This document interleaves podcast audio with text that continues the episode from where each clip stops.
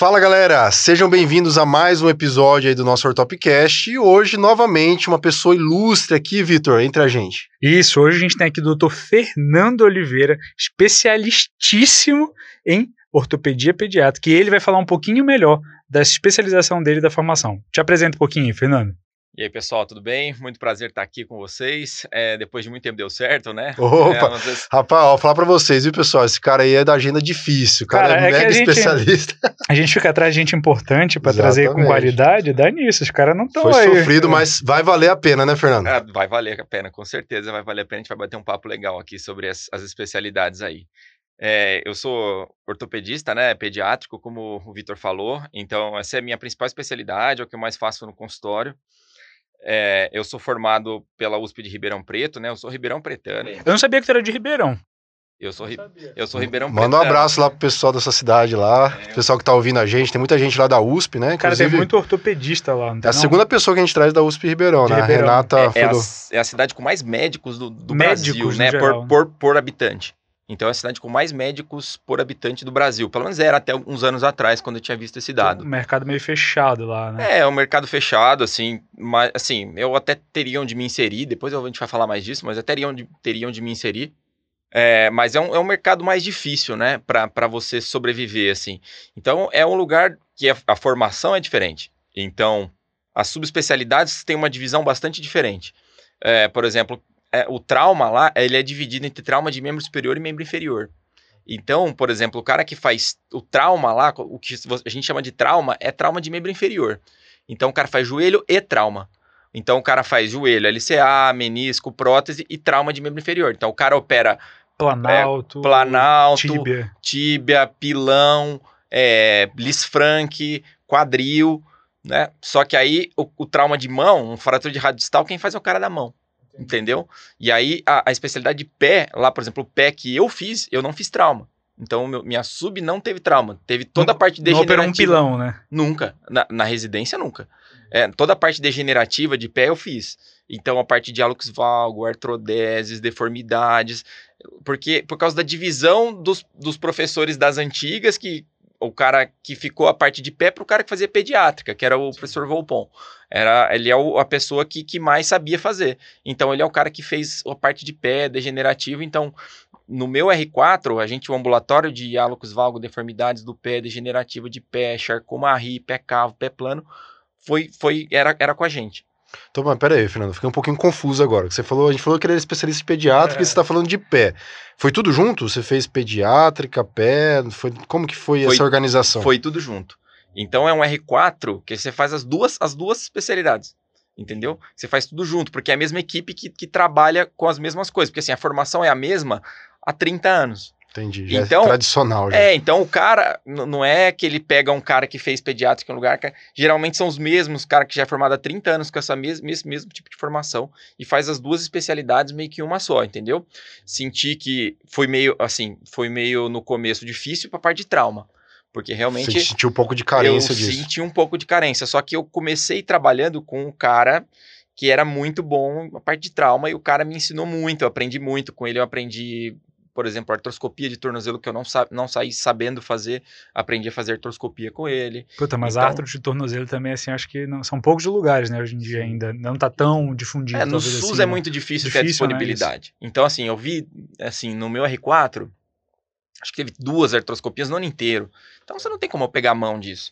E aí eu fui aprender na vida depois, auxiliando e entrando o pessoal junto, e foi aí, que, foi aí que eu aprendi. Sabe que isso a gente fala bastante nessa série aqui de especialidade, né? Você, de residente vira insistente. Ninguém sai 100% formado, ninguém sai sabendo absolutamente tudo. Essa, esse ir atrás, aí, esse correr atrás do, do, do, conhecimento, do aprendizado da mão é extremamente importante, né? Cara, com certeza. E foi isso que te trouxe para cá, para São Paulo? Só minha vida, na verdade, deu uma Conta volta, um né? Não, minha vida, minha vida deu uma volta, na verdade, né? É, eu sou de Ribeirão Pretano e minha, minha esposa é de Batatais, que é do lado de Ribeirão. É, ela é neuro, os pais são neuro. Neuroclínica? Ela é neuro, neuroclínica, Clínica. neurofisiologista, é. Ela fez neuro, neuromuscular, depois da neuro, e ne, eletromiografia, então ela é neurofisiologista. E é, os pais dela são neuro em Batatais.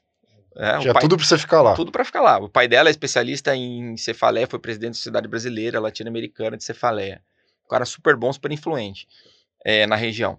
Eu tive convite até, até do pessoal do Hospital das Clínicas lá para continuar lá depois. Daquele jeito, né? Hospital que você ainda não tem uma, uma você não tinha uma vaga garantida minha, mas você ficando lá ao longo dos anos, isso seria uma coisa natural para acontecer. E só que assim, a gente não quis pensar como aquela pessoa assim, já que nós somos daqui, a gente tem que ficar aqui. E a gente também não tinha nada concreto ainda, assim, do tipo onde a gente vai atender depois, em qual consultório a gente vai ficar. E lá o mercado não é dos melhores, no sentido de. A é, concorrência o, é grande, né? Cara? Concorrência é grande, mas eu tinha muito espaço, assim. Eu, se, modéstia à parte, eu sempre fui um cara bem visto. Então, eu sempre fui um cara que até hoje, quem me conheceu na faculdade, quem me conheceu na residência e sabe o que eu faço e precisa de algum ortopedista, vai atrás de, vai atrás de mim. Porque a pessoa, às vezes, obviamente, faz 10 anos, que 15 anos que não me vê. Mas a pessoa sabe que eu era um bom aluno, que eu era um bom, um bom residente. Então, as pessoas, é, é ainda que me veem, não são aquelas pessoas que me veem e fogem, são as pessoas que me procuram. e, então, vocês veem muito isso. Tem cara da, da turma de vocês que vocês... não. não. ah, fez tal, conheci tal cara, tal, da sua turma. É, ah, então, vou com ele. Ah, pode ir, mas ó, tem outro cara que. É, acontece, cara. Você tem, tem que ser alguém que você tenha a, alguma. que você já conheça um pouco do passado. Isso é, isso é, uma coisa que me ajuda muito. Então, voltando a falar, eu tinha tudo para ficar em Ribeirão, ia, tinha até convite para ficar por lá. Mas assim, é, a gente falou assim: não é porque a gente é de Ribeirão que a gente tem que ficar aqui. A gente não sabe se teria outro lugar melhor pra gente ir. E a gente nunca quis morar em São Paulo. Nunca foi do nosso objetivo. A gente é do interior, mesmo caipira. E, e a gente nunca quis vir para cá. E aí eu tinha um colega que tinha acabado de ir pra São José dos Campos. E falou: Cara, tô precisando de alguém que faça o que você faz. Que seja ortopedista pediátrico, que faça pé. Você consegue fazer um pouco de fixador externo? Porque a gente fazia fixador externo na pediátrica tem um monte de deformidade. Fazia, aprendi um pouco. Cara, dou conta. Dá, tá, dá... Resumindo, tá precisando de um pau pra toda obra. Pau pra... Né? Exato. E aí, aquele cara que louco que topa, né? E aí, falei, cara, eu topo, né? Eu te garanto um pouco aqui. E aí começamos a conversar para ir para São José dos Campos, uma cidade boa, bem localizada, tamanho de Ribeirão, legal. Fico... Achamos um lugar legal para mim, não tão bom para minha esposa. Minha esposa conseguiu alguns contatos e ela começou a treinar para fazer uma parte de potencial evocado, enfim, aqui em São Paulo. Um estágio que ela fez por alguns meses, acabou o estágio, ela não conseguiu sair de São Paulo. O chefe dela adorou ela, enfim. Ela é uma pessoa fora da curva, assim mesmo. E aí ela foi ficando por aqui, a gente ficou um ano separados. Eu em São José, ela aqui. Putz, Até difícil, que, né? é, perto, mas assim, cara, a gente morava junto, aí casou, começou a morar separado. É. Foi uma beleza, inverso, né? uma beleza. e aí, exato. E aí a gente resolveu vir, assim, ficamos, né, ou ela vai ou eu venho, e eu resolvi vir. E aí eu vim primeiro meio período, e aí depois começou a dar certo, né? Porque eu, eu entrei muito aqui, o que me abriu muito as portas de São Paulo foi a ortopedia pediátrica, né? A ortopedia pediátrica é uma área mais carente, não tem jeito. Impressionante como é carente em qualquer lugar, né? Inclusive em São Paulo. Pensa que aqui é um local que é absurdamente repleto e cheio de especialistas, mas mesmo assim ainda falta. Tá porque falta gente boa. Em tudo falta, em todo lugar falta gente boa, em qualquer Cara, se você parar pra né? pensar, cara, a gente dá plantão aí em vários hospitais aqui em São Paulo, a quantidade que chega de crianças, eu falo de trauma, né? De, de criança é absurdo, cara. Hoje em dia, é, é, sei lá, qualquer coisa, as crianças estão se quebrando toda.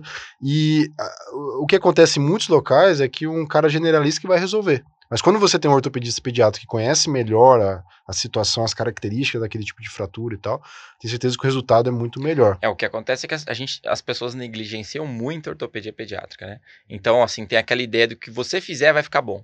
E, na verdade, o problema é que o cara que não é especialista não vai ver o paciente 5, 10 né? anos depois que deu a complicação. Então, ele não vê, ele só vê os que ficam bons. Então, a ideia de que todas as fraturas remodelam, a ideia de que, ah, do jeito que ficar, uma supra ficou, e na verdade não é bem assim, né? Então a gente está acostumado a ver complicações. Então, no fundo, você vê essa, essa, essa, esse diferencial da pessoa que é ortopedista pediátrico. E tem mais uma coisa que tem mudado nos últimos anos, né? antigamente, na época dos nossos pais, Quanta, gente, quanto adulto a gente não conhece, já não atendeu, que a pessoa fala assim, ah, eu tenho essa deformidade aqui no braço, é, é porque eu quebrei quando era criança. E o cara não, ninguém fala assim, é raro o cara que fala assim, ah, o médico errou.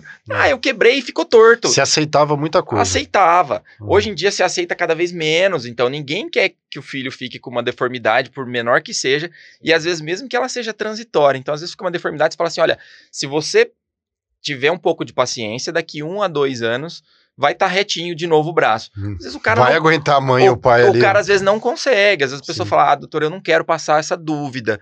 E tá tudo bem o cara não, não ter essa, essa, essa tranquilidade, né? Então isso é uma coisa que cada vez menos a gente tolera de deformidade, cada vez a gente tolera menos até de tempo de imobilização. É, então, isso é uma coisa por exemplo, bem perceptível eu mesmo. trato muita fratura.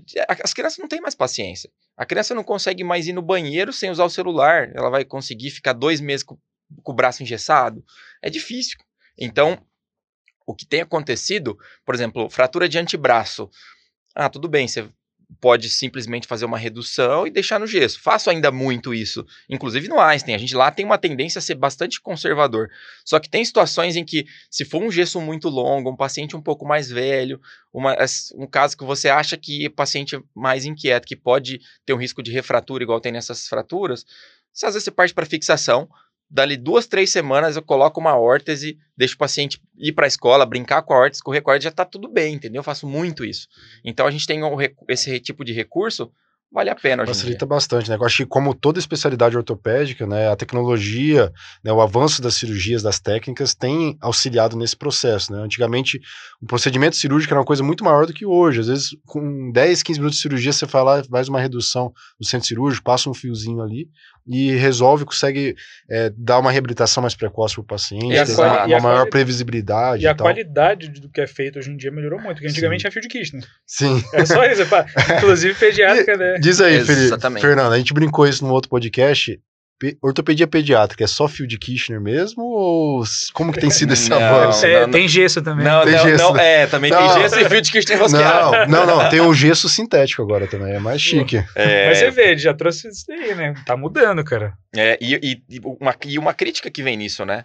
Pra, a, a gente faz a, todos os estudos que vão avaliar conservador versus cirúrgico nas crianças, eles pegam qual que foi a, a diferença em dois anos né? Qual foi o resultado final em dois anos do paciente? Mas esses dois anos. Esses dois anos é sofrido às vezes, sabe? É uhum. muito tempo de reabilitação, é, é muita de, é deformidade, é limitação. É difícil, cara. Ninguém quer ver. Eu não gostaria de ver meu filho um ano sem fazer futebol, porque ele pode refraturar, assim. Não, não e falando né? nisso, Fernando, é, eu acho que um dos grandes desafios da ortopedia pediátrica é essa questão do relacionamento com os pais das crianças. Como que você encara isso? É realmente difícil? Você tira de letra? Como que funciona? Cara, nosso, nosso paciente é metade a criança e metade ao pai. Então, assim, é muito importante ter essa relação com os pais, né? Tem aquele perfil de médico que, que, que, que trabalha na área pediátrica, que às vezes se, se veste de colorido e tal. Não é meu perfil. Né? Eu acho que você tem que deixar o paciente à vontade, ter um brinquedo na sala, uma coisa. Mas, no fundo, você tem que saber que seu paciente, metade do seu paciente é o pai. Então, se você vai operar o filho de alguém, se você vai tratar o filho de alguém, às vezes tem doenças mais sérias que podem deixar sequelas, uma doença de um alguma coisa. O cara não quer uma pessoa que fique fazendo brincadeirinha ali naquela hora, né? Então, eu acho importante ter essa postura perante os pais também. Mas, ao mesmo tempo, demanda muito. Então, é, as crianças que eu tenho, faço qualquer tipo de tratamento um pouquinho a mais, um gesso, tratar um pé torto, é, qualquer tratamento que tenha o mínimo, que seja minimamente invasivo, os pais têm meu telefone, eu converso o tempo todo, eu pergunto, eu investigo, e, e dá trabalho, mas é, eu acho que isso faz parte do nosso trabalho. Se você não, você não tem paciência para tá com dor, tá com isso, tá com aquilo, para falar, opa, vem aqui no consultório, vem que eu preciso ver, dá esse remédio, vê se melhora. Isso é importante, cara. Isso é, isso é, um, isso é, é muito importante os pais confiarem em você. Porque não é só você, a criança gostar de você, isso é importante também. Já tive paciente também que, assim, ia operar com o médico, a criança virou para a mãe e falou assim: não gostei, não quero operar com ele. Me procuraram operar comigo, entendeu? Então é, é legal ter essa relação, mas a, o relacionamento com os pais, tanto o primeiro contato, como é, durante uma cirurgia, né? Por exemplo, nas cirurgias, eu, eu aviso os pais várias vezes durante a cirurgia. Então, o anestesista, eu peço pro, pro Bruno, meu anestesista, ele vai lá, pega o, o meu celular, eu mando o áudio para os pais. Olha, já fizemos essa parte, agora só tem mais tal parte, só vamos agora fechar a pele, curativo. Então, se programem para mais uns 40 minutos, tá tudo bem por aqui. É, que a é ansiedade é deles, né? Eu imagino, eu não tenho filho ainda, vou ter um dia, se Deus quiser, mas imagina que a ansiedade deve ser uma coisa é, gritante, né? Porque um filho entrar numa cirurgia, por exemplo, né? E eu acho que saber lidar isso faz, como você falou, faz parte de uma boa relação médico, não só paciente, né? Mas médico-família mesmo. Tem uma pergunta melhor para te fazer. E as avós? Tem isso. Não dão mais trabalho, não? As avós não mais trabalham porque elas são da época que os, os filhos delas usaram botinho. Final, olha, na minha época não era assim, não. É, não era assim, não é esse- verdade? Esse é, o, esse é o problema, né? Sim. Mas eu acho que parte disso, cara, eu vou te falar, porque muita, muitas alterações pediátricas são alterações que, assim, o nosso trabalho é tranquilizar a família de que tá tudo bem. Isso é difícil. Cara, isso que tu falou é uma coisa assim que tu, melhor do que eu deve saber, é extremamente difícil É de fazer. né? difícil, mas a- o grande segredo disso tá em você dizer que é, você vai investigar as causas que aquilo ali pode não ser totalmente normal, né? Então, assim, pode ser que ele não melhora um pé chato, um pé plano. É um exemplo Ó, a bom, gente né? vai a, a gente vai avaliar causas de pé plano que não melhoram. A gente vai avaliar ele ao longo dos anos. Eu não vou falar para ele não voltar mais. Isso é a primeira coisa. Mas é importante você não é, desmerecer a queixa. Então, por exemplo, ah, é um pé chato, não, avó, fica tranquila. Não faz, não faz isso. Então você tem que chegar pro pai, pra avó, pra mãe e falar, olha, realmente ele tem o pé chato. O pé chato pode ser um problema do ponto de vista biomecânico para um adulto é assim, assim, assado. A marcha da criança, no entanto, até os quatro anos não depende muito dessa questão biomecânica, isso pode não atrapalhar. Tem uma tendência a melhorar sozinho, mas eu vejo que tem o problema, olha o pezinho como tem isso, tem aquilo. Então a pessoa vê que você valorizou a queixa dela. Porque o problema está em você desmerecer a queixa da pessoa. Você falar, ah, não, vó, isso aí é normal, não, tranquilo. Você nem examinou, não viu, não viu os fatores agravantes, os fatores que levam ao pior prognóstico, se é um pé mais rígido, se tá com uma contratura do tríceps, entendeu? Então, assim, você tem que valorizar a queixa. Acho que o grande segredo é esse. Então, não é, não é inventar um problema, não é dizer que aquilo é uma doença, mas é você dizer que aquilo sim pode ser um problema para o paciente algum dia, que ele tem realmente aquela queixa, que a avó estava certa em ver aquilo. E, e aí, assim, aí você. Aí que você abre um caminho de empatia com, com o paciente, com os familiares. Eu, Vitor, a gente, não sei se você percebeu, mas Lembra Fernando, da questão, né? Lembra da Exatamente. questão. Fernando Essa acabou de questão, responder cara. uma questão, viu, galera? Do Taro 2022, o Fernando respondeu. Quando é que você tem que intervir aí, né, no pé plano? Quando ele pode dar dor. É, quando dá dor e quando dá contratura do tríceps. Já Tríceps foi, já foi. Tá vendo? Pode virar um comentador de questões aqui da Top Quem sabe? Quem sabe? Vamos ver a proposta, cara. isso aí. Vamos ver a proposta. A minha hora tá cara. Mas, Fernando, você falou aí das queixas. Quais são as queixas, assim, que você mais encontra no dia a dia do seu consultório? São aquelas. Eu imagino que tenha muitas, assim, aquelas alterações da normalidade, né? Tipo assim, que, tu- que o pai acha que tá alterado, mas na verdade não é nada demais e você tem que explicar e tal. Mas como que é o dia a dia das queixas no Eu consultório? ainda te digo mais, depois no final ainda me diz como que a gente faz pra explicar para os pais aquela questão de dor do crescimento. Cara, essa daí, é, guarda essa daí no bolso e me fala depois, por favor. Tá. É, o, é o seguinte. é, o consultório, assim, é um, é- o consultório da ortopedia pediátrica é um tesão, cara, porque é, é muito legal. Porque, assim, eu já fiz, quando era residente, eu fiz muito ambulatório de joelho. O joelho é um saco. O joelho é um saco. É menisco, ligamento, cartilagem, artrose. Menisco, ligamento, cartilagem, condromalácia. Aí tem uma luxação de patela. Que legal. Né? É, um ácido. é muito chato, cara. É a mesma coisa. Imagina o de ombro, o que, que ele achava, né? Manguito. Manguito e instabilidade. manguito, manguito. Aí quando vem diferente, pô, uma estabilidade bacana. Não é, é- mas é isso, cara. Porque assim, é, é muito, é muito chato, cara, pra mim ficar. Mesma coisa, mesma coisa, mesmo porque, cara, imagina quantas vezes você- o, o especialista em joelho não tem que explicar, cara, de, de viscosuplementação. E o é muito chato, cara. Eu, assim, no meu consultório, a, varia- a variação, variação é muito grande, cara. Então, há muitas queixas. é, são, assim, pra começar, talvez 50% das minhas queixas sejam de dor. A outra metade não é dor. Então é alteração na marcha, é alteração postural, né? é, é deformidade. Então são alterações muito mais tranquilas, né? Então geralmente já, já, já é mais legal. E eu não sei o que vai entrar, o que vai ser. Às vezes é deformidade da mão, às vezes é deformidade do braço, às vezes é uma fratura, sequela de uma fratura de cotovelo. Então eu não sei o que vai Uma entrar no caixinha de consultório. surpresa. É uma caixinha de surpresa, mas assim, o carro-chefe é alteração de marcha, né? Então, assim, é in towing e out towing, né? O paciente que anda com o pé rodado para dentro, né? Pigeon toes, lá os pezinhos para dentro, ou os pezinhos para fora. Pé plano, pé chato, muito, né? Muito pé plano. E assim, cada vez mais o que você faz atrai, né?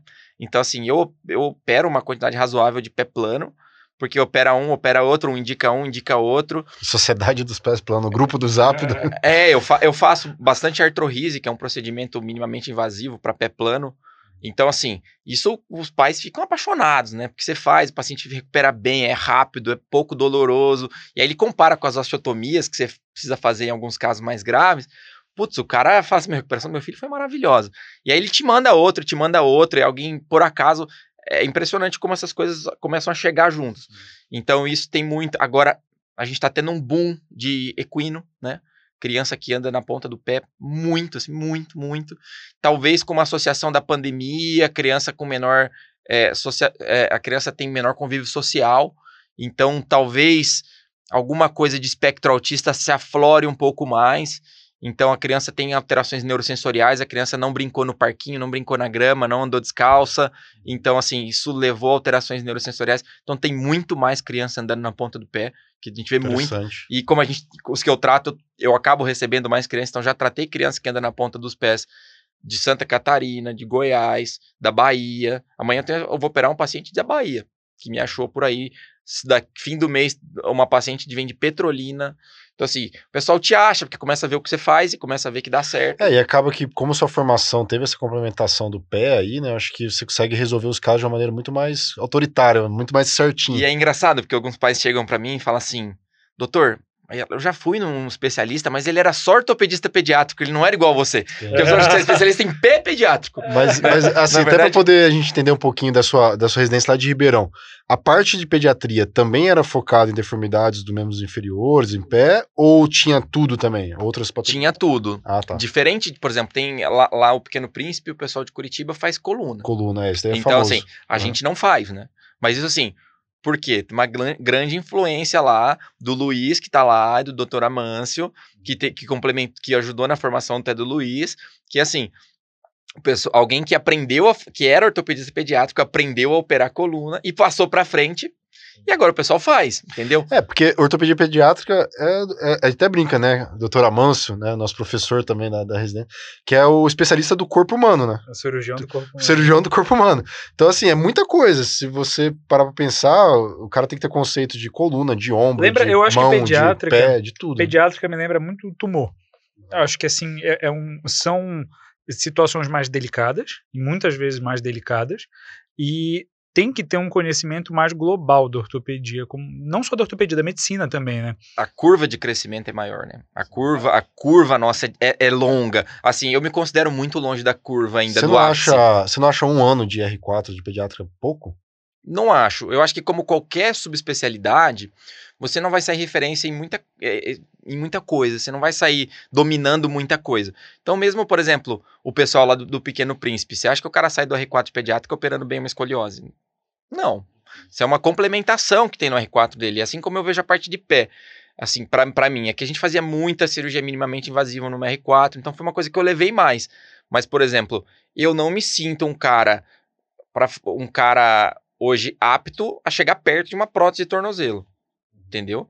Mas assim, também nem quero. Fosse o meu tornozelo, eu preferia fazer uma, uma artrodese, tá? nem quero. Eu falei, não, não queria, não quero aprender uma coisa que eu não faria em mim.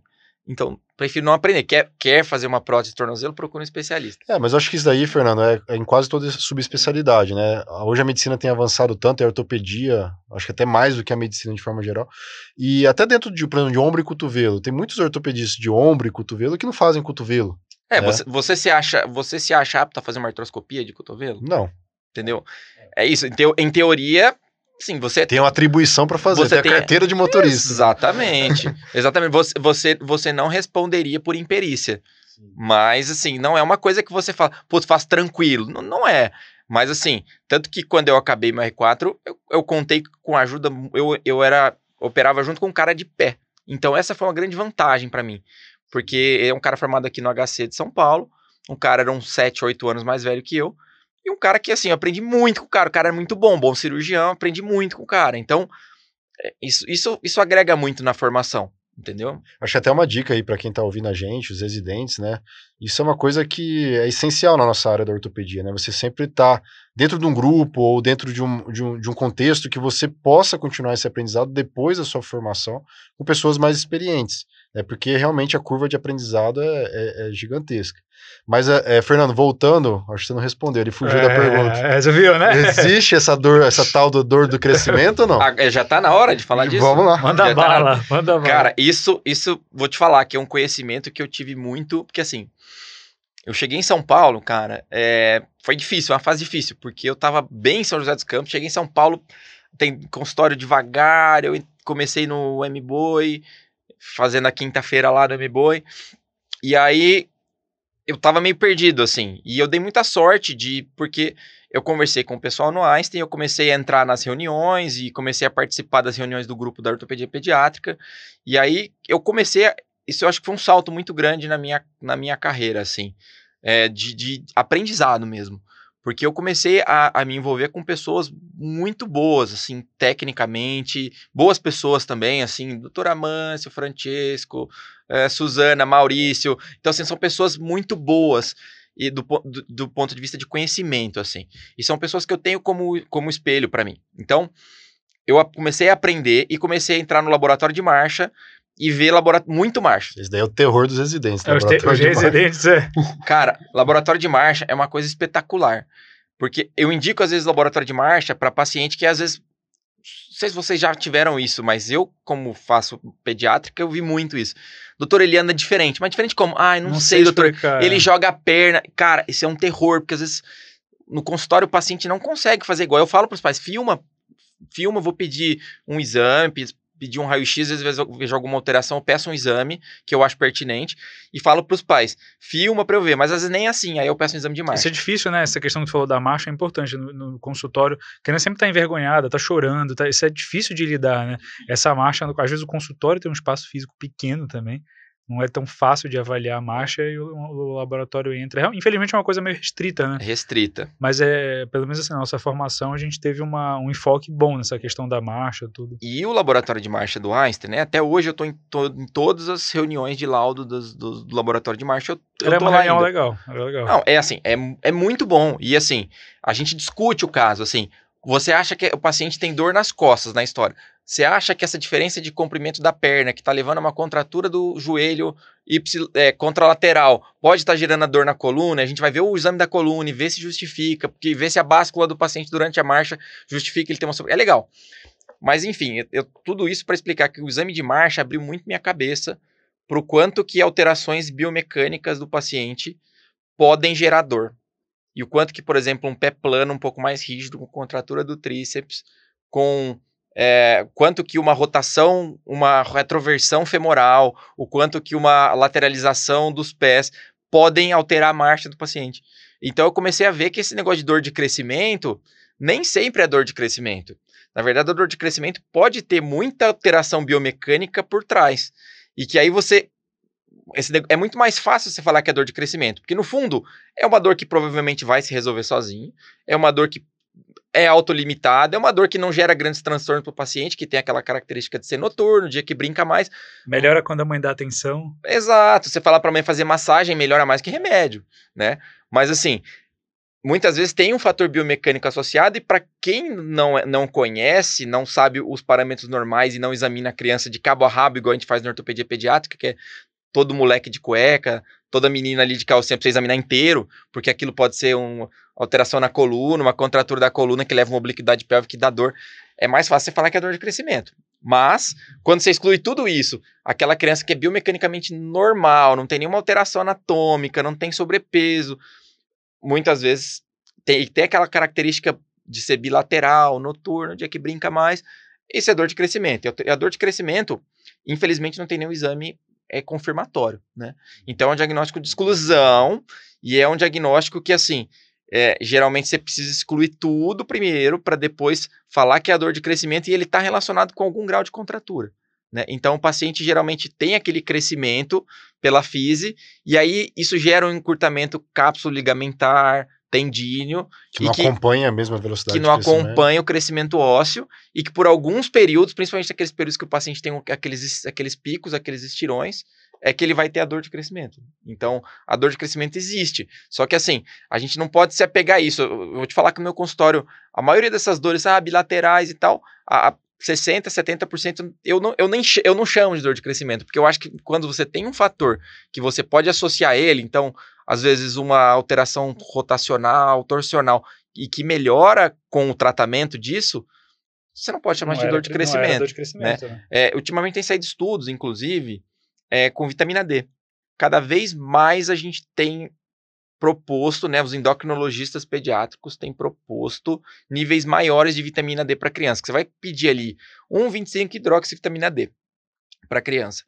O nível normal, tabelinha é sempre assim, né? Pacientes normais até 60 anos, é acima de 20. Ah, pacientes de risco, fala gestante, paciente em crescimento, né, até 2 anos, acima de 30. Só que, cara, cada vez mais eles estão falando de em torno de 50, 55, 60. E a gente sabe que dá dor, cara. E saiu um estudo recente agora para adulto. Reposição de vitamina D em adulto com vitamina D dosagem normal diminui a incidência de fratura. Então você pega um grupo, paciente só com vitamina D normal, um grupo que toma vitamina D, o outro que suplementa, o outro que não suplementa. O grupo que suplementa tem uma incidência menor de fratura. Então, assim, cada vez mais eu tô tendendo a usar isso no consultório também ver aquele paciente limítrofe, um paciente com uma hipermobilidade, que você sabe que ele pode ter uma sobrecarga, que é mais magrinho, que você sabe que ele pode ter uma sobrecarga, às vezes a vitamina D, óbvio que você não vai intoxicar com vitamina D, você tem que acompanhar. Mas cada vez mais isso tem me ajudado no consultório. Ah, muito legal. Até para vocês aí que estão ouvindo ou assistindo a gente, pessoal, isso aí é uma novidade, né? Quem sabe aí não pode aparecer alguma prova, alguma coisa perguntando aí sobre essa vitamina D. A gente não sabe. Mas você falou de fraturas, Fernando muita fratura chega para você? No consultório nem tanto, mais nas instituições, como que é? É, hoje, assim, hoje eu sou, eu sou membro da retaguarda, né, da pediátrica lá do Einstein. Então tem um dia na semana, aliás, um baita prestígio, né? Eu revezo o meu dia com o Gilberto Weisberg, atual presidente da Sociedade Brasileira de Ortopedia Pediátrica, né? Então nosso próximo convidado aí, é, quem um, sabe? Um baita, um baita prestígio, assim, o Giba a gente tem uma, uma, uma relação muito boa lá. E, e aí assim, eu faço essa retaguarda lá no Einstein. E lá chega bastante fratura, né? É claro que é sazonal. Eu sei, porque eu dou plantão lá, eu te ligo direto. É. Exatamente, cara. Você e o Zé são meus dois principais fornecedores, fornecedores. Né? É, o Zé fala assim, tinha que ser você. Aí, ó, não para de chegar criança. E aí, é, é isso, cara. Chega, chega bastante fratura, né? Muitas fraturas são conservadoras, mas, assim, a gente, em geral, é até uma instituição de referência, né? Você não pode comer bola, né? Então, a partir do momento que você tem uma fratura, eles têm que investigar até ter certeza que aquela é uma fratura benigna, porque você não pode deixar passar, né? Então, assim, você acaba virando o paciente ponta-cabeça, tomografia, ah, o raio-x não ficou bom, não consegui ver o, se o grau de desvio tá aceitável. Vamos repetir o raio-x, porque você não pode comer bola, né? Não dá para comer bola. Eu tive um, uma experiência com uma fratura bem ruim, assim. Uma paciente de 4 anos caiu num, num, numa brinquedoteca de uma churrascaria, eles eram do sul, de, de Santa Catarina. Ela quebrou o braço, ficou um desvio, uma deformidade em baioneta, assim, do braço, não, não bem encurtado, e era o rádio distal. Rádio Iuna. Eu reduzi no centro cirúrgico e coloquei um gesso. Ficou ainda com uma translação, aceitei. Falei, quatro anos, pequenininha, assim, vai dar certo. Ficou, fiz um gessinho bem moldado. A paciente quis acompanhar lá indiquei uma pessoa para ela acompanhar lá, que não era meu amigo, alguém conhecido da, do nosso meio da ortopedia pediátrica, mas não é meu amigo, não me conhece. O cara meteu o pau. O cara olhou e falou assim: como assim? Levou pro centro cirúrgico não fixou e não fez nada. Não, não acredito. E, e, e até um cara mais velho. E como é, que, como é que pode? Pô, porque isso aqui vai ficar ruim, vamos operar. A mãe me ligou. De novo, a relação médico-paciente boa. Isso, me ligou, falou: doutor, confio mais em você gostaria de saber o que, que eu faço. Ele falou para fazer. Falei, vamos repetir o raio-x. Ela repetiu o raio-x lá na cidade dela, eles são de Balneário Camboriú. Repetiu o raio-x, tava igualzinho, não, per... não desviou a fratura, tava igualzinho, tava. Inclusive falei, será que eu tô ficando maluco? Mandei para mais umas 4, 5 pessoas. Falei, cara, sempre bom, né? Quero, quero, manter, quero manter assim. O que, que vocês acham? Não, se ficar assim vai ficar bom. Falei, não, não opera. Fica assim, volta daqui três semanas e tal. Enfim, a paciente continua acompanhando comigo, voltaram para São Paulo Até hoje eu recebo mensagem, uma vez por ano a avó me manda uma mensagem. Doutor, até hoje eu rezo, o senhor está nas minhas orações, porque minha, minha, ninguém fala que a minha neta quebrou o braço, tá perfeito o bracinho dela, não tem cicatriz graças ao senhor. Assim, você entendeu? Então, assim, a gente tá numa instituição, cara, que você vira vidraça. Como sim. assim? No Einstein? Sim, sim, fez, levou pro centro cirúrgico e não fixou a fratura. Ah, cara, assim, é, é, a, gente lá é muito técnico. Vocês estão lá, vocês sabem. Assim, a indicação é a indicação.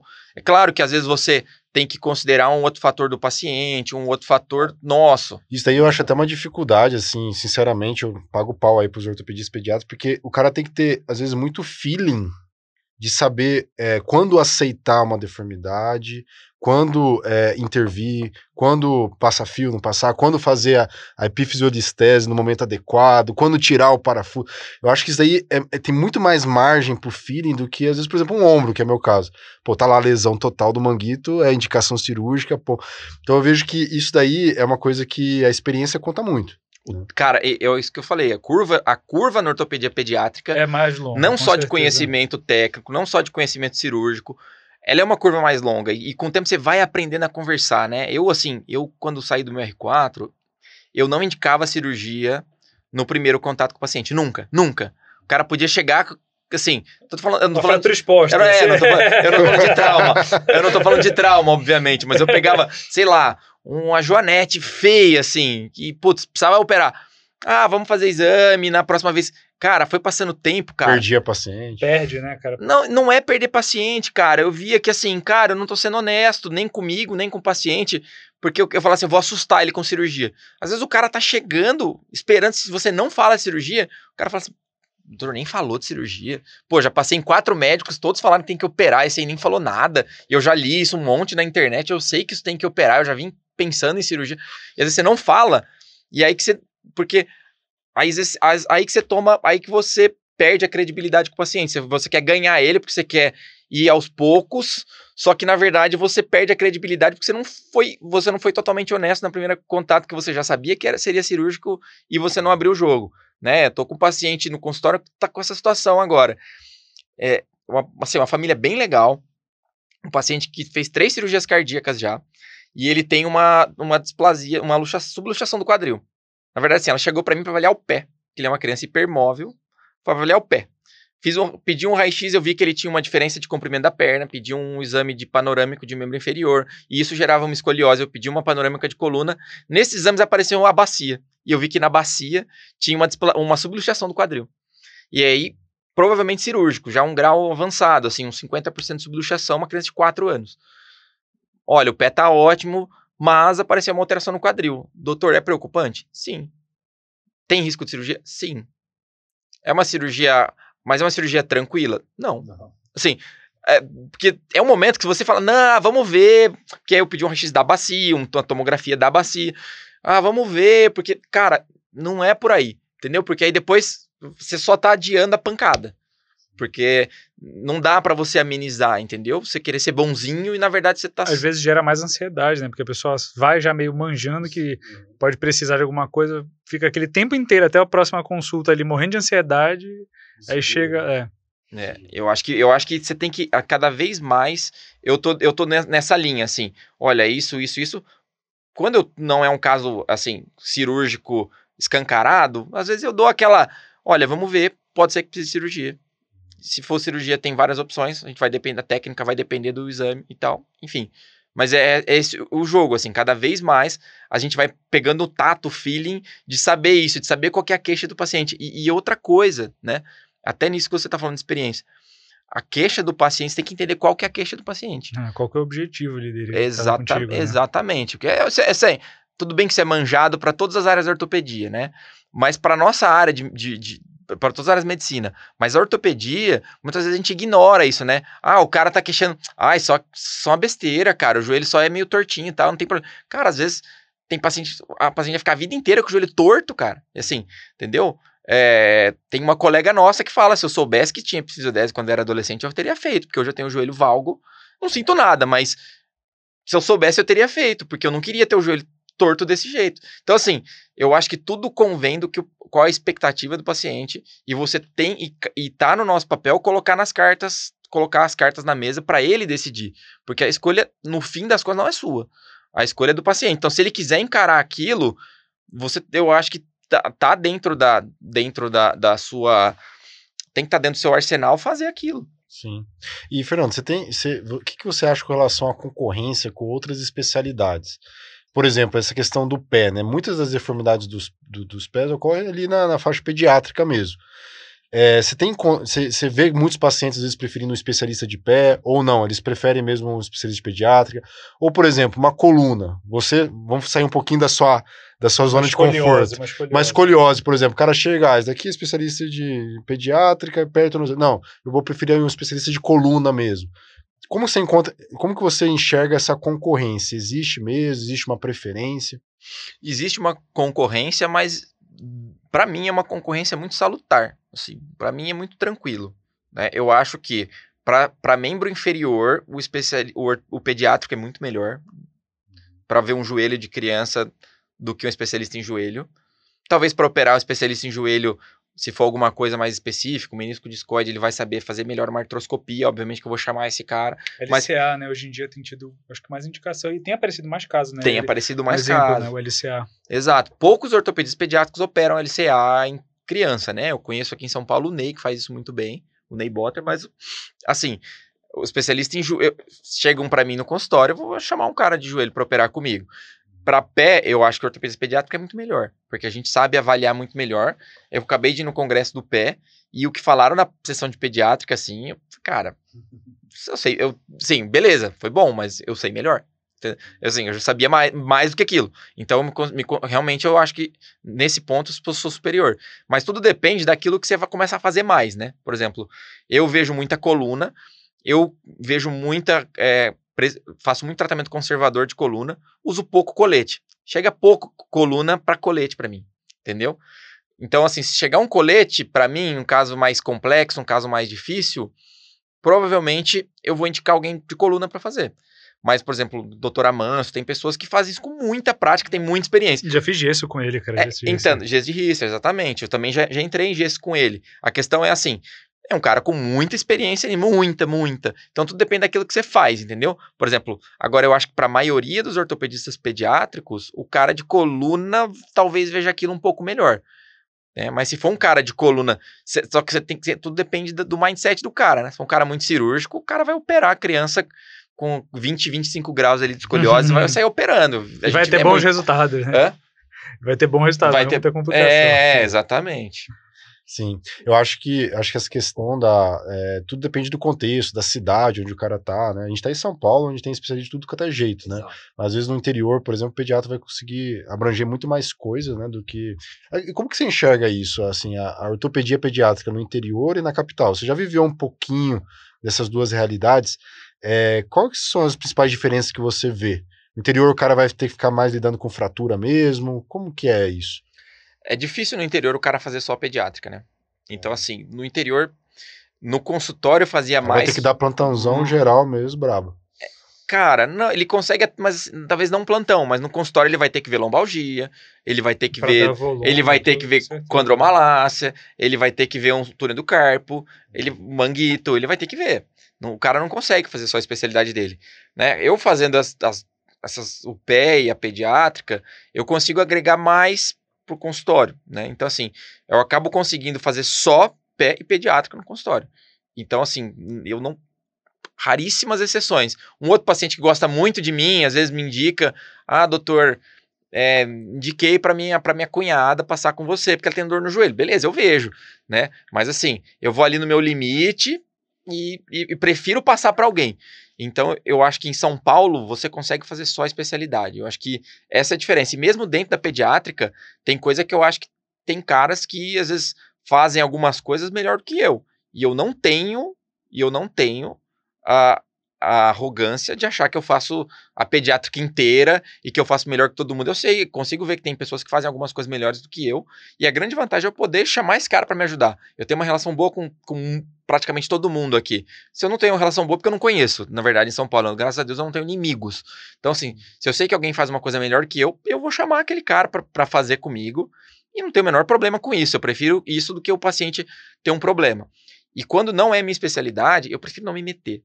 Por exemplo, já entrar em contato com a minha secretária falando assim: doutor faz prótese de joelho? assim, o cara já chegou com o problema. Veja aquele raio-x, puta, escancarado, um joelho para fazer prótese. Cara, eu não faço. Poderia chamar alguém, dividir o dinheirinho ali. Cara, prefiro não. Não, porque vai ficar no meu nome, é, a indicação, às vezes a indicação não é essa, por algum, algum assim, aquele rodapé do livro que, que é uma contraindicação. Se tiver uma complicação, vai ficar no meu nome, ou vai chegar em algum colega meu que vai falar: Ah, fiz com o doutor Fernando prótese. Doutor Fernando fez prótese Fernando. de joelho. Eu não quero isso, eu prefiro mandar pro cara que faz joelho. E quando chegar um pé para ele, ele vai lembrar disso vai me mandar. Entendeu? Quando chegar uma criança, ele vai me mandar. Então, eu prefiro, eu acho que cada um na sua. Eu acho que, cara, quem quer abraçar o mundo, se você tem muito olho grande, que ele quiser abraçar tudo, eu não acho que é por aí, entendeu? É, e a pediátrica, e a pediátrica é complicada, porque ele tem, tem muitas sub-áreas, né? Por exemplo, as doenças neuromusculares, né? Exato. O doutor Amanso falou, ele, Exato. ele é uma grande referência na parte de neuromuscular. Doutor Amanso, o pessoal da, da própria ACD, né? Assim, Você trabalha na ACD também? Eu faço muitas cirurgias na ACD, né? O ACD é um hospital privado, tem a parte de SUS, mas também tem a parte privada. Então eu faço muitas cirurgias na ACD é um baita hospital, né? Um assim, hospital Sim. espetacular. Eu fiz uma é, parte da residência lá, do, o Vitor também. Do, do interior, assim, eu, desconheço um hospital que chegue próximo da CD, porque é um hospital ortopédico, né? Então, assim, não tem cirurgia urológica, não tem. É um hospital ortopédico, né? Assim, neurocirúrgico também, mas hospital de cirurgias ortopédicas. Então, é um hospital, cara, que tá toda a enfermagem, tá acostumado, assim, roda, o pessoal. É um hospital que funciona. Tem um é, fluxo é espetacular. Já, né? e, e o pessoal que é formado lá é muito bom. E a melhor coisa é você ter humildade de falar: esse cara é bom, vou aprender com ele, vou entrar com ele. Quando eu tô lá, eu entro na sala do, do, dos colegas lá e vejo o que estão fazendo e pergunto. E, e acho que é, é por aí, sabe? O Felipe, que, que é meu sócio, né?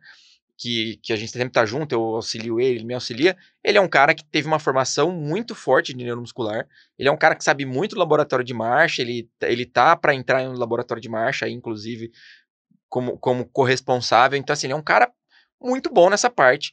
Ele é um cara fora da curva para a parte neuromuscular, ele, ele gosta muito disso. Então, quando tem neuromuscular, eu sempre discuto os casos com ele. Então, assim, não tenho problema, ele é mais novo que eu, né? Não tenho problema com isso. Chegar e falar, cara, o que, que você acha disso, daquilo, tal? Você concorda comigo? Acha que tem que fazer aquilo? A gente examina o paciente junto e não tem problema. Assim como ele vê os pés e ele pergunta para mim, a gente... eu e acho eu... que é assim que você faz a diferença. E é uma área extremamente complicada, assim, de lidar, né, no, no, dia a dia, assim, acho que entra muito aquilo que tu falou da relação também médico-paciente, porque, assim, a experiência que eu tenho é que vem, assim, uma família inteira, a avó, é, o cachorro, o papagaio, todo mundo, e já vem com 300 tipos de tratamentos e coisas assim, que às vezes tem um efeito, é, gera um estresse muito grande, assim, na, na família, né, um efeito, às vezes, não tão não tão Cara, relevante às vezes, né? É difícil, né? Uma, uma área difícil, né? É uma área difícil e tem duas situações, né? Até quanto você fazer uma cirurgia grande para melhorar a higiene de um paciente não pode ser importante. Fazer melhor pequena, mas às vezes para ele faz uma muita diferença, né? E isso é, uma, isso é um ponto, né? É difícil você graduar o quanto que, que você consegue, o quanto que aquilo vai dar de qualidade de vida para esse paciente. Às vezes a diferença entre ele sentar e não sentar, é usar órtese ou não usar órtese no pé. Ah, vou melhorar o pé para ele poder usar uma órtese, porque para ele vai ser importante usar uma órtese para o pé não ficar deformando. Vai andar? Talvez não né? E tem outro detalhe: o paciente neuromuscular tem poucas cirurgias das quais ele vai se beneficiar, mas tem muitas cirurgias que podem fazer ele piorar e muito. Sim. Então, isso é uma área isso, difícil. É, o, clá o clássico é aquele alongamento de Aquiles, né? Que o cara ainda que tinha algum tipo marcha, de movimento. e aí, crouch, né? Exatamente. Aí é, o cara isso, perde tudo. Isso é uma coisa que tá voltando aí no, no por aí na, na, ortopedia e que é uma discussão longa. Eu não vou criar uma celeuma é. aqui, mas é o que o pessoal tá fazendo. de novo, tratamentos minimamente invasivos aí, SPML, alongamento, percutâneo, de tudo. O que, que é o percutâneo? Você faz um furinho, vai lá e faz praticamente uma tenotomia. Então, assim, ou, ou, alongamentos maiores, não só alongamentos miofaciais, como a gente costuma fazer no paciente. Porque o grande problema do paciente é, neuromuscular é fraqueza, né? E falta de, de controle motor. Então, o paciente falta o parte de que a gente chama de controle motor seletivo. Então, você quando perde a parte da força, você enfraquece muito o músculo, aí você cria um problema, né? Então, assim, tá voltando, a gente já tinha abolido muita coisa disso, agora tá voltando à moda de novo por ser minimamente invasiva essa parte no PC, entendeu? Isso é uma crítica que a gente tem feito e que atualmente o paciente fica bem no começo, só que depois ele pode agachar. Então é, é um problema que às vezes só vai aparecer dali dois, três anos. Isso é, esse é justamente o que tá falando, é exatamente o cerne, assim, era o que eu percebia. Eu acho que era uma das áreas assim que mais testava a nossa a nossa, assim, nossas competências assim, né? Era uma coisa que às vezes a gente achava uma cirurgia gigante e mudou nada.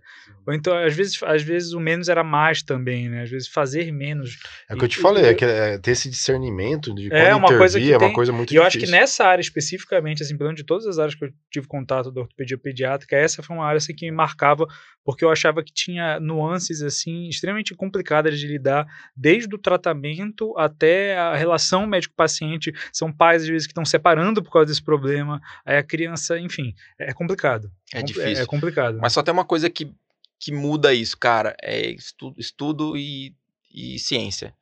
Publicação, você estudar, entender por que que tá fazendo aquilo e, e começar a e começar a ver qual que tá sendo a consequência daquilo para o paciente, porque você sabe, cada vez você esmiuçar mais a indicação, saber quais são as contraindicações, né? Aquela velha frase, melhor do que saber quando operar, é saber quando saber não quando operar.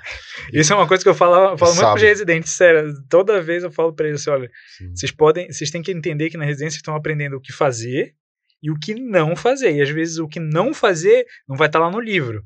Isso daí é mais importante de aprender. É, eu acho que outra coisa também é importante, falando das doenças neuromusculares, o Fernando pode dizer um pouco melhor, é que quem vai fazer pediátrica e pensa em, ficar mais nessa área de, de doenças neuromusculares, tem que levar em consideração que você não vai trabalhar sozinho. Né? Então, import... qual que é a importância, Fernando, de uma instituição, de uma rede de cuidado, de uma equipe de fisioterapia, de TO, de cuidado mesmo para esse paciente. Isso é imprescindível nessa parte. Essencial. Você não trabalha sozinho. Você, você consegue. Você sim, provavelmente, se você não tiver uma equipe, você vai ter um resultado ruim. Independente do quão bom cirurgião você seja, independente do quão atualizado você seja, do quão habilidoso você seja, se você não tiver uma reabilitação boa, você provavelmente vai falhar. Então, é importante a pessoa que quer fazer essa parte de pediátrica estar tá ligada a uma instituição, a algum centro que faça isso, porque a gente não trabalha sozinho. Mais do que qualquer outra especialidade ortopédica, a parte do neuromuscular não trabalha sozinho. Até o neurologista, o pediatra, né? É, é muito importante essa, essa, essa, rede, de, essa rede de apoio. Sim. Sim. É, então isso é importante para vocês que estão pensando em fazer pediátrica de entender isso e ver o que, que você mais gosta dentro da área, né? Porque, por exemplo, se o cara quer fazer neuromuscular, o cara tem que estar tá a um grande centro, né? E aí ele vai ter que morar numa cidade maior, vai ter que é, é, estar numa instituição assim, Ou às vezes, se ele quiser fazer isso, é uma oportunidade, né? Ele levado para o interior, às vezes um centro de referência, uma coisa assim, uma coisa. Às vezes é um, uma coisa que falta, né? Tem muito paciente provavelmente do interior Cara, que vem para tratar na, mas tem muito. na capital, né? Muito, muito. E de... Justamente por essa falta. A demanda, a demanda é muito grande, né? Cada vez mais a sobrevida dos prematuros isso, extremos, né? É. Então aparece muito paciente assim. E engraçado, mas o curioso é que no consultório eu faço pouco neuromuscular, não faço muito, né? Eu acompanho muito com as discussões, eu me atualizo muito, procuro não não perder isso, né? Mas assim, é uma área que eu faço pouco. Por quê? Porque eu não tive a formação aqui de São Paulo da ACD, porque aqui em São Paulo, quando fala em neuromuscular, vai fala, tudo para ACD. E, a, e o pessoal trata um trata, o outro trata, eles, as mães se encontram na terapia, na fisio, na TO, indicam o médico, né? Então assim, eu eu parti de dois, três pacientes, hoje eu tenho o meu nicho de pacientes que vieram desses. Mas é difícil um paciente chegar, chegar novo para mim, assim, né? Geralmente é através desses que eles chegam. Então é uma área que eu não faço tanto no consultório. E como, como eu tô, assim, no meio de pessoas boas e e me sinto atualizado, me sinto tranquilo para fazer. Você tem o WhatsApp delas para pedir ajuda também, qualquer coisa. E galera, isso aí é legal que o Fernando falou, porque você que está pensando em fazer ortopedia pediátrica tem que se atentar a isso. O que você quer fazer dentro da ortopedia pediátrica, do mundo da ortopedia pediátrica. Você tem várias ah, opções. Eu quero fazer coluna pediátrica. Pô, ele falou do serviço lá de, de, de Curitiba, que é mais focado nisso. Ah, eu quero fazer neuromuscular pô, vou ter que procurar uma grande instituição, uma ACD da vida, uma, acho que uma Unifesp, instituições grandes mas, que tenham mas volume para isso. Mas também não se prenda a isso. Porque, por exemplo, eu fiz em Ribeirão. Conta, conta pra gente como que foi mais ou menos a rotina sua da R4 lá em Ribeirão. que, que vocês viam mais de ambulatório Cara, e tal? Assim, o, o- o professor Volpon, que é o chefe lá da, da, da área da ortopedia pediátrica, ela chama ortopedia pediátrica e afecções do pé. O chefe dessa área é o é, Dr. José Batista Volpon. Professor, assim, ele é livre docente desde a década de 90, publicação no JPO em 84. É assim, um cara muito fora da curva, assim, muito. Fala latim, italiano, espanhol, francês, tudo fluente, assim, é um cara fora da curva mesmo. E, e é um cara que era muito exigente com a gente enquanto pessoas, enquanto médicos generalistas, enquanto ortopedistas. É, escrevi, escrevesse qualquer coisa errada no slide, você era você era cobrado. Assim, e eu não falando coisa errada, assim, bizarro não. Aquiles com letra minúscula. Parava pra dar um sermão de cinco minutos. Entendeu? Sim, desse jeito. Porque você, você, putz, você bobeou e esqueceu. Não, é, não pode, você é médico. você- Então, ele é um cara que, assim, você sai com uma formação muito integral. É legal isso, assim. Eu sentia como você pronuncia uma palavra, sabe? Como você fala. Ele ainda tá lá, Fernando? Tá lá ainda. Tá lá ainda. né? Tá lá ainda. Então, é uma formação muito interessante. E aí a gente era muito cobrado do ponto de vista acadêmico. Então, a gente tinha todos os pacientes que eram operados, o dia cirúrgico nosso era na terça. Todos os pacientes que eram operados na terça, e que seriam operados na terça, internavam no domingo. A gente ia para o hospital no domingo, enquanto a R4 e os residentes que estavam no estágio da pediátrica, a gente examinava os pacientes, é, documentava, tirava fotos dos pacientes. As fotos tinham que ser todas iguais, no mesmo pano azul que ficava lá no lugar tal todo o mesmo padrão, qualidade da foto, ângulo da foto. E aí a gente tinha que examinar o paciente e, no dia, e na segunda-feira tinha uma reunião que durava a manhã toda. Não podia chegar atrasado. Na época tinha que ter barba feita.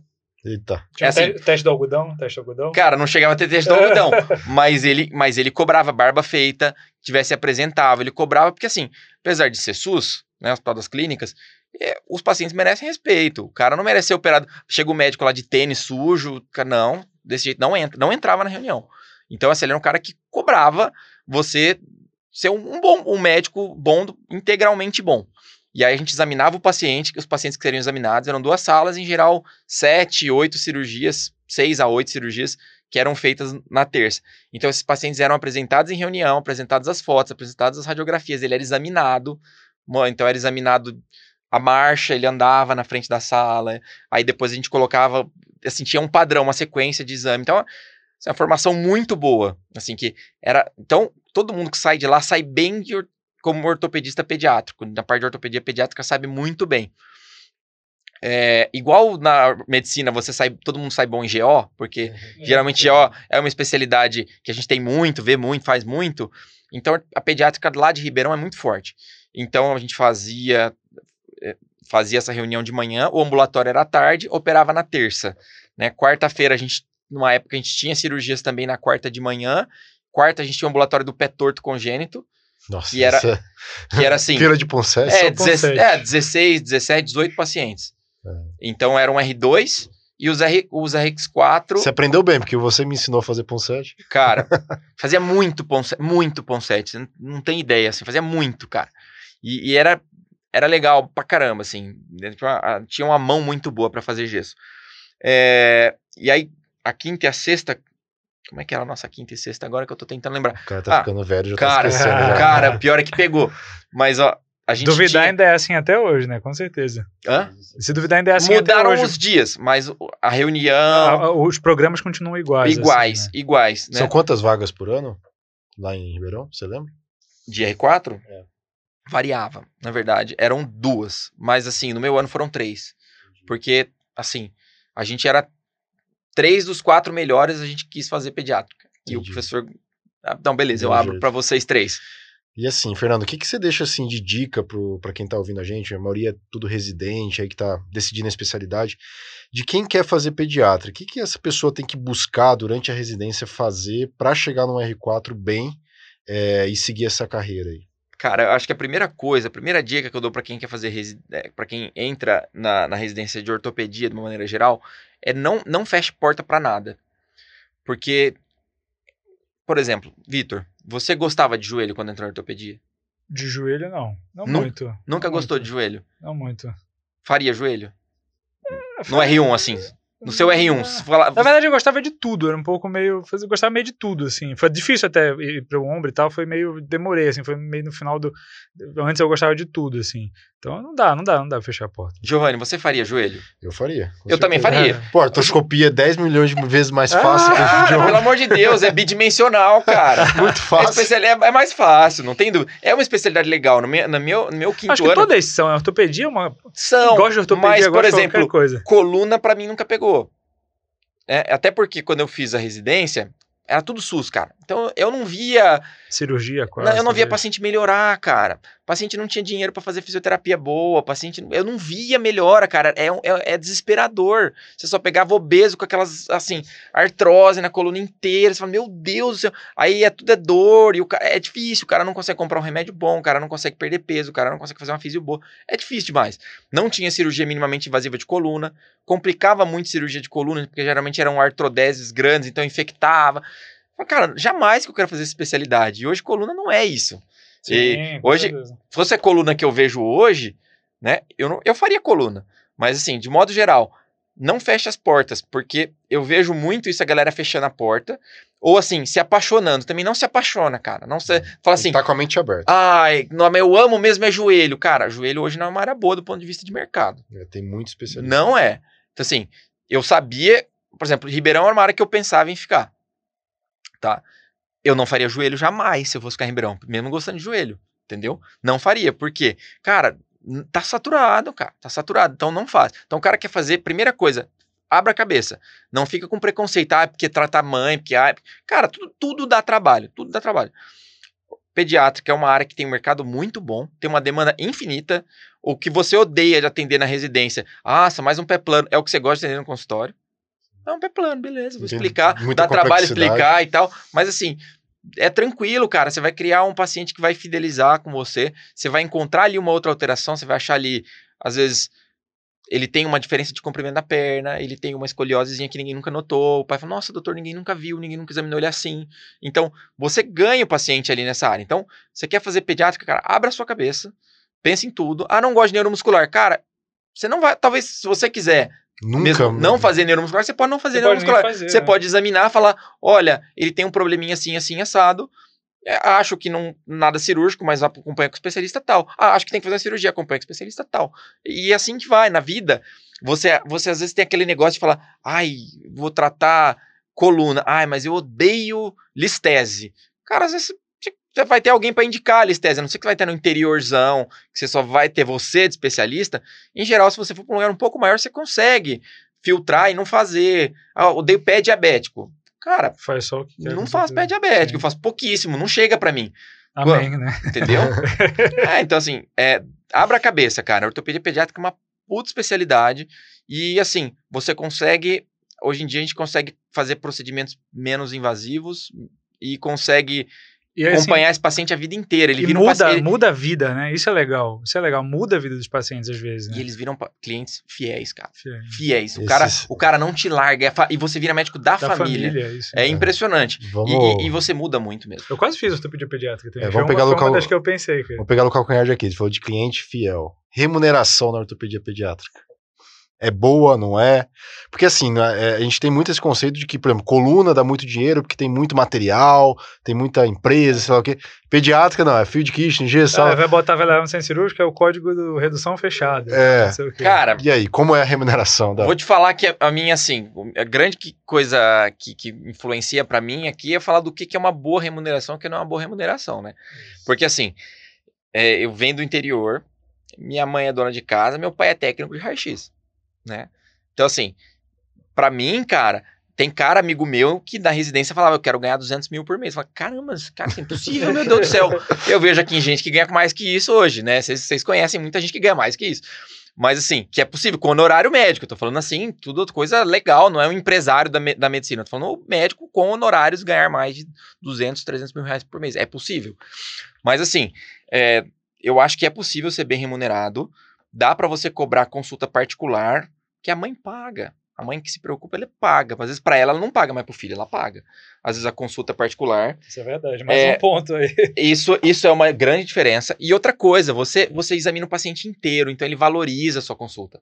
Porque Ah, eu tenho um problema no joelho, vou pagar a consulta. A gente sabe que pagam, pagam mil reais na consulta aqui do, pra ver o joelho, que o cara vai lá, deita na maca, não vê nem, não vê seu pé, se você tem o tornozelo todo torto. Às vezes, Vê cara- o joelho esquerdo, que era. Exa exatamente, só o esquerdo. Examina lá, men- é menisco, faz uma ressonância e volta. E o cara pagou lá milão na consulta. Agora, a, a minha consulta, ah, doutor, é o problema é o pé. Aí às vezes eu vou lá mexer no joelho, não, doutor, mas é o outro pé. Não, eu sei, eu tô vendo Valoriza examinar pra ele caramba. inteiro. Então você examina a criança inteira, tudo, a pessoa fala, pô, valoriza. Claro, você perde tempo com aquilo, perde tempo, mas você tá, você É, você cobra pelo serviço que você tá prestando. né? Exatamente. E aí você ganha uma credibilidade, aquela pessoa vai passar também a te indicar outra, te indicar outra, você consegue fazer um volume bom no consultório. É que assim, claro que você demorando mais na consulta, vai ser difícil você atingir uma cifra de ganhar um milhão por mês. Mas você consegue Uns ser. bem- 500 mil tá bom, né? Ah, não, é. Putz, eu tô chegando no- nos 400 aqui, cara, e tá difícil. Não, brincadeira. Mas assim, é, e aí a gente consegue também essa, a grande desvantagem que ah, é a ortopedia tem a, a pediátrica tem pouco material, tem pouco código. É, só que quando você vai fazer uma cirurgia particular, você consegue, o paciente não precisa pagar material. E aí que isso, tá a é uma vantagem. coi- isso é uma coisa legal. E aí Isso é que tá a vantagem. É um- é. Eu tô operando, eu, eu opero o paciente, por exemplo, agora essa onda que eu falei, tá, tá um boom de equino, paciente que anda na ponta do pé. A gente faz muito alongamento do Aquiles. O que que eu uso? Uma lâmina 15 e, e, um, e um fio. Eu uso monocrio, eu uso um monocrio e uma lâmina 15, às vezes duas, e gesso. Então assim, cirurgia extremamente barata. Eu consigo cobrar um honorário honesto. Então assim, eu consigo, o paciente paga, ele, ele vai embora no mesmo dia do hospital, então ele não paga nenhuma diária hospitalar. Então eu consigo o todo o valor que ele ia Otimizar pagar, ele consegue, eu consigo colocar no meu honorário. Então assim, não é ruim, cara. Então eu, eu faço muito procedimento particular. Agora você vai fazer uma artrodese de coluna particular, o paciente vai deixar lá, vai ficar na UTI, etc. Se ele tiver que pagar tudo particular, ele vai deixar 150 mil reais. Acaba não Brincando, fazendo. Acaba vezes não Entendeu? fazendo. Nossa, esse é um ponto que realmente assim eu não tinha me atentado ainda, uma- um, ponto fortíssimo da ortopedia pediátrica. né? Vitor, cada vez mais, cara, você tem que pesar, valorizar o seu O honorário. seu honorário. valorizar o seu nome. Então, assim, hoje, é, suponha que aconteça qualquer coisa, que eu saia do Einstein, que eu saia de qualquer instituição que eu tô. Eu já tenho um nome, cara. Eu, eu valorizei meu nome. Então, assim, eu fiz desde o começo receituário com meu nome, eu fiz receituário com meu é, Instagram ali, né? DR Fernando Oliveira, né? Aliás, mudou recentemente. DR Fernando Oliveira Ortop, é isso mesmo. Isso é uma coisa que todo mundo que vem aqui fica na dúvida sempre, né? Isso é uma coisa, a gente, inclusive, pode depois gravar um outro podcast especificamente sobre isso, que o Fernando é um cara referência também na área aqui. Vocês já viram todas as dicas que ele deu para vocês aí, eh, fora a medicina, né? Fica ligado, essa, essa questão de valorização aí da, do, do seu nome. Fica a proposta aí para nossa próxima Fica conversa. uma proposta para uma próxima conversa, com Cara, certeza. Porque isso é importante, você valorizar o seu nome. Então, hoje, eu, eu tenho meu nome ali que as pessoas já me valorizam nesse sentido. Então, é, é- Deve, deve rodar os grupos das mães das escolas, Ah. tudinho, né? cara, isso é, impor- isso é muito importante, Sim. cara. Isso é importantíssimo, porque você fazer esse tipo de, de tratamento individualizado, no pós-operatório eu mando mensagem, como é que tá, como é que passou, como é que tá. E, e me manda se tiver dor, por favor, me dá notícia. É, e se e- não me dá notícia, eu dou fumo. Fala assim, pô, É. te dei meu telefone, pessoal. Passou uma semana que eu operei, você não falou nada, nem que tá bem, Sim. nem que tá mal. Isso Eu- é uma coisa que na residência a gente não aprende, né? Porque a residência, de forma geral, a gente tem aquele volume gigantesco. Hoje eu atendi 40 pacientes e você não dá qualquer tipo de atendimento pós ali pro paciente, né? Então, isso é uma coisa na, que... na- no dia a dia, na prática, a gente vê o quanto que Isso isso é uma coisa que diferencia, com certeza. O, não, não- as pessoas buscam geralmente a formação, né? Ah, não vou fazer ali, vou fazer assim, vou fazer assado, mas às vezes no, no- no vamos ver lá no dia a dia não foi isso que diferenciou o cara. O, o diploma ficou ali no fundo, o paciente nem leu, era meio cego. Cara, eu fico impressionado quanto, quanto que isso muda, porque eu era um cara extremamente preconceituoso. É assim, eu tinha preconceito com faculdade particular de medicina. É, e, e eu não, não fiz porque eu não podia pagar. Não, não, não ia poder pagar na época. É, por mais que fosse bem mais barato que hoje, eu não poderia pagar. E, e aí era preconceituoso falar assim, cara, qualquer cara que fez qualquer particular de medicina no Brasil, se passasse na USP de Ribeirão, faria. Eu, às vezes não, cara. Eu conheço muita gente de São Paulo que assim, o pai paga faculdade com o pé nas costas, o cara fez ABC, que é uma baita faculdade, e o cara não trocaria comigo, não. O cara preferia ficar na casa dos pais, AB, na faculdade de medicina do ABC, que é uma baita faculdade, morando em São Paulo, porque o cara quer ficar em São Paulo. E às vezes, para quem quer ficar em São Paulo, é o caminho é mesmo. É uma questão de objetivo. É, é, uma questão de objetivo. Então, eu acho que essa questão de abrir a cabeça é importante, cara. Depois que, que eu me formei, que eu fui vendo isso, e que eu vejo hoje pessoas, os caras são muito bons, e que eu vejo a formação de uma faculdade que eu, eu, olhava e falava, cara, não é, não achava boa na, no meus, nos, antigamente, quando eu era aluno de medicina, e que hoje o cara é um puta médico, cara. E assim, sou obrigado a falar o quê? Engolir. Ah, minha formação é na USP. Tá, cara, o cara é melhor que eu em várias coisas. E não, isso não é isso que conta. Porque é importante, essa coisa da vida depois é importante, entendeu? De ser com quem você vai aprender e continuar aprendendo e continuar se, asso se associando e como você vai divulgar o seu trabalho, isso é importante demais. Né? É, daí a gente vai deixar marcado aí pro nosso algum podcast aí para frente, falar sobre essa questão da carreira aí pós-residência. Fernando, eu tô muito feliz de ter você aqui, cara. Eu acho que agregou bastante o pessoal que tá pensando nessa área de pediátrica. E diz para mim, como que os nossos residentes te acham nas redes sociais e as mães também te acham aí nas redes sociais? Muito bom. É... Cara, aliás, aliás, Sei que, sei que a gente tá fechando aí, mas, cara, eu tenho uma pessoa que centraliza tudo para mim, uma secretária que é minha madrinha casa. Essa é a coisa mais maravilhosa do mundo. Todo mundo tem interesse, é o telefone dela. E aí acha, entendeu? Porque eu falo, não, consultório tal, consultório tal, esse de convênio. Cara, não façam isso, centraliza tudo, porque que essa pessoa vai facilitar tanto para você sua vida, sua vida é um assim, você vai gastar um valor, cara, que você vai Irrisório. ganhar o, o, triplo, cara, não assim, e o que eu ganhei de qualidade de vida isso não, não tem preço, sabe? É uma pessoa que eu confio muito. Eu acho uma pessoa que você confia muito e dá certo. Mas é, tem o site, né, www.drfernandoliveira.com.br é, Instagram, arroba drfernandoliveiraortop, com pemudo no final.